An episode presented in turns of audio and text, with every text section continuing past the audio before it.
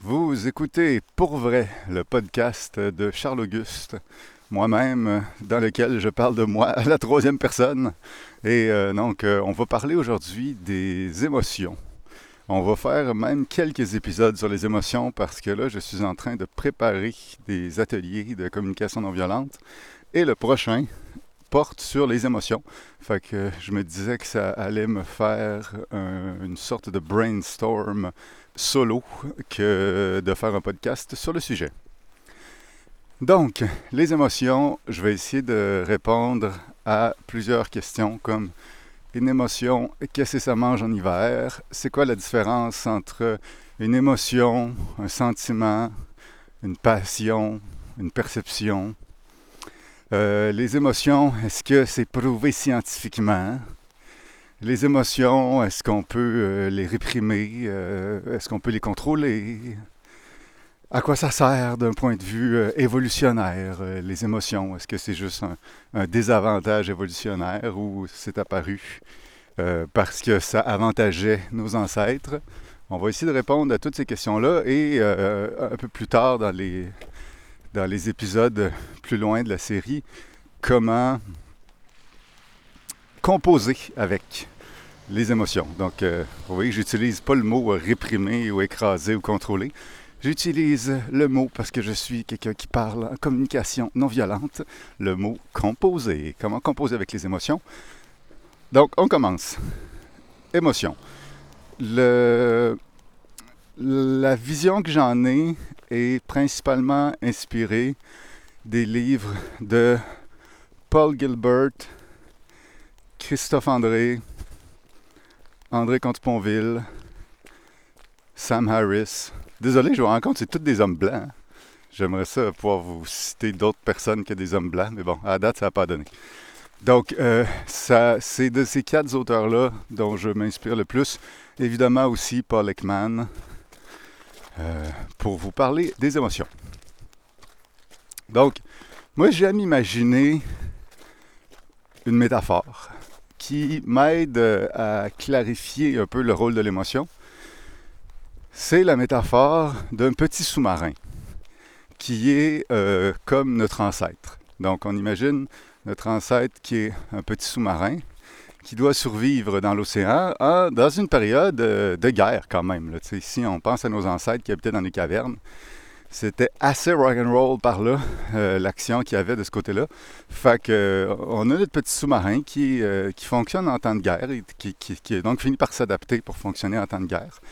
Et ce petit sous-marin-là est contrôlé par deux choses. Un petit capitaine à l'intérieur du sous-marin, qu'on pourrait dire l'esprit conscient humain, et l'ordinateur de bord du sous-marin, qu'on pourrait dire l'esprit inconscient humain.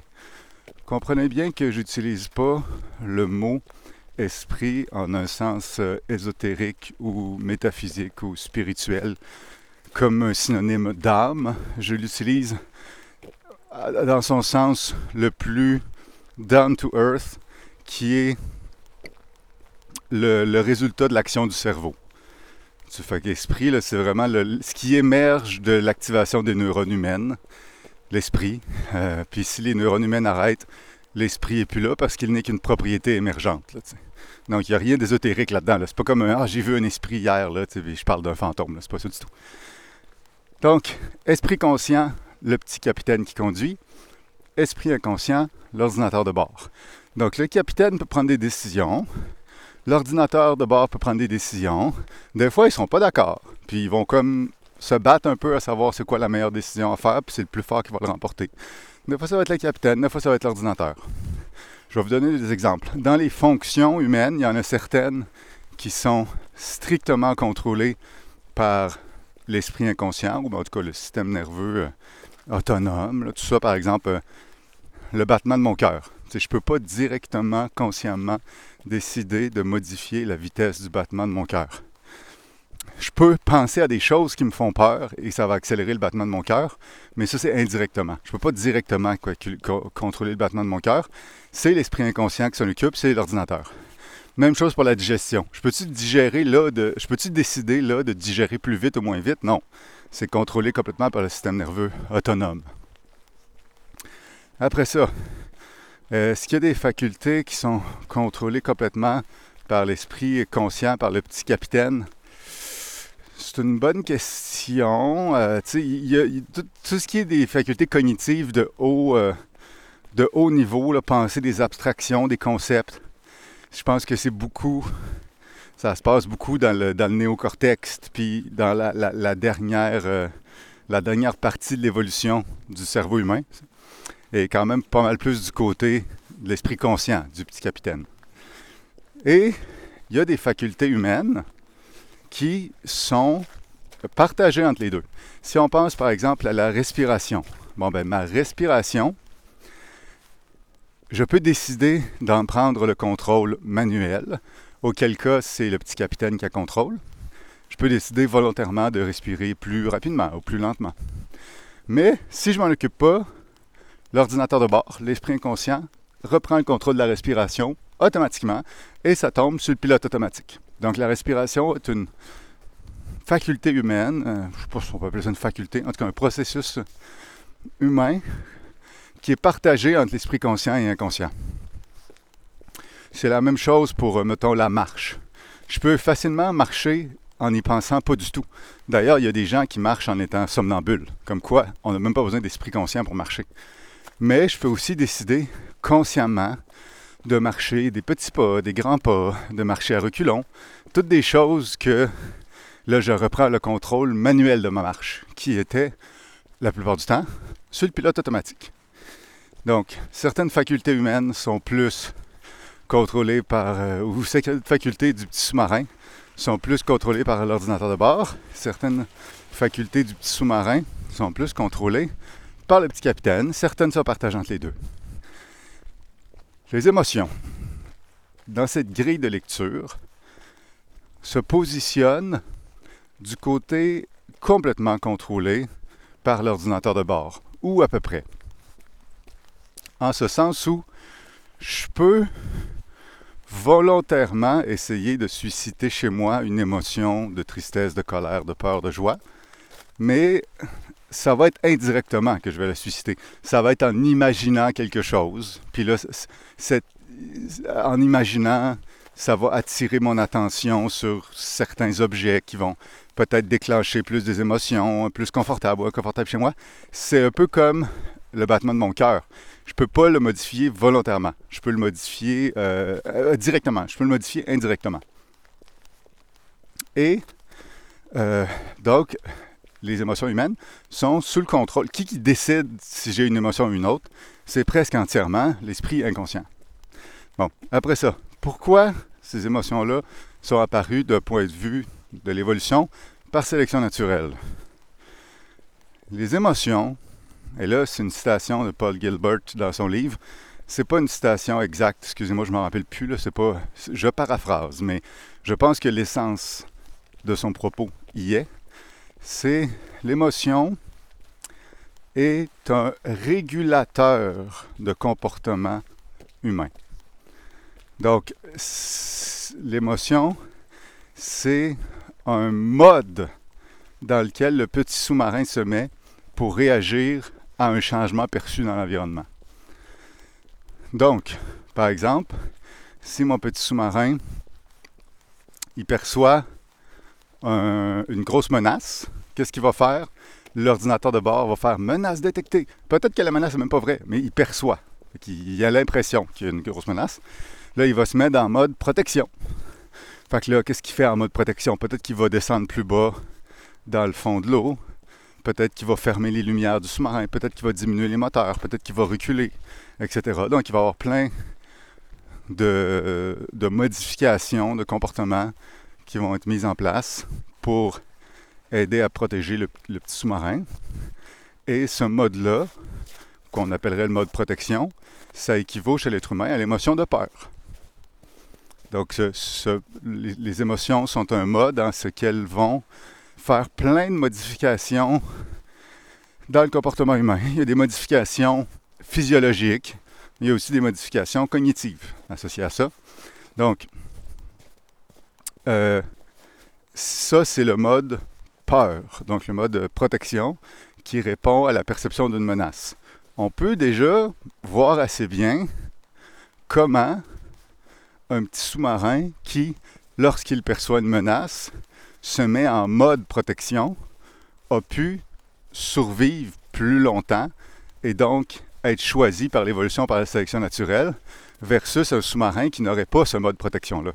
On voit que c'est avantageux, d'un point de vue de la sélection, de réagir pour se protéger quand on perçoit une menace. Et ce, sans même l'intervention du capitaine. Ça se fait tout sur le pilote automatique, cette histoire-là. Après ça, on peut aller regarder d'autres modes.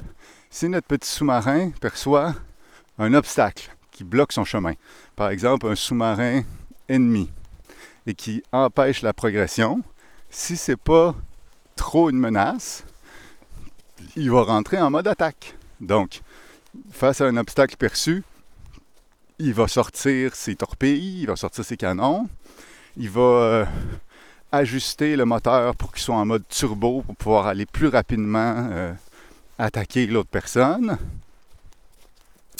Il va adapter plein de petites choses qui vont faciliter l'attaque.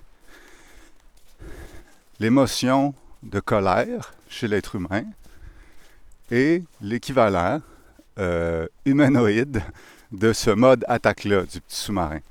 Après ça, ça ne veut pas dire qu'il faut attaquer nécessairement ou que c'est une bonne idée d'attaquer. Ça ne veut pas dire que le résultat va être bénéfique si on attaque. Mais, traditionnellement, à l'époque où notre petit sous-marin vivait dans un environnement euh, de guerre, on pourrait dire, parce que les, les conditions de vie à l'époque étaient extrêmement harsh, c'était un avantage sélectif lorsqu'on était face à un obstacle. Je donne un exemple, mettons, euh, si on prend le côté humain de la métaphore, mettons, un homme ou une femme des cavernes a tué un mammouth, ils sont en train de. Ils veulent aller le manger, puis là, ils se rendent compte que quelqu'un du clan ennemi est en train de manger euh, ses cuisses de mammouth, ses belles cuisses de mammouth. Ben là, il va avoir de la colère parce que ça, c'est un obstacle à se nourrir. fait qu'il va, on va être en colère contre euh, la, la, personne du clan ennemi qui est en train de voler des cuisses de mammouth. Puis on va dire, toi, mon tabarnak, euh, que je te vois refaire ça, je vais te donner un coup de poing en face. Et donc, c'est un avantage sélectif d'avoir ce mode-là de fonctionnement qui est, qu'on pourrait appeler le mode attaque. Il y avait avant le mode protection, la peur. Ben, le mode attaque, on va l'appeler la colère. On va discuter après des effets chez l'humain de ces émotions-là. Pour l'instant, je reste plutôt dans la métaphore du petit sous-marin. Mais après ça, on va voir euh, c'est quoi concrètement, qu'est-ce que ça représente l'émotion de colère physiologiquement et cognitivement chez l'être humain. Après ça, le troisième mode que notre petit sous-marin pourrait euh, enclencher s'il perçoit certains signes dans l'environnement qui le justifient, ce serait le mode de euh, repos, reprise des forces, consolidation des forces. Qu'est-ce qui va déclencher ce mode-là, qui pourrait être perçu dans l'environnement? C'est une perte, un échec. Par exemple, on était 20 petits sous-marins dans notre gang. Euh, on s'est fait attaquer par le clan ennemi. Il y en a 10 qui sont morts sur les 20. On est rendu 10 petits sous-marins. Bien, on va tomber en mode aller se cacher dans le fond d'une grotte, diminuer notre consommation d'énergie pour que pour pas tout utiliser la dernière énergie qui nous reste dans nos batteries du sous-marin, parce qu'on est à court un peu d'énergie.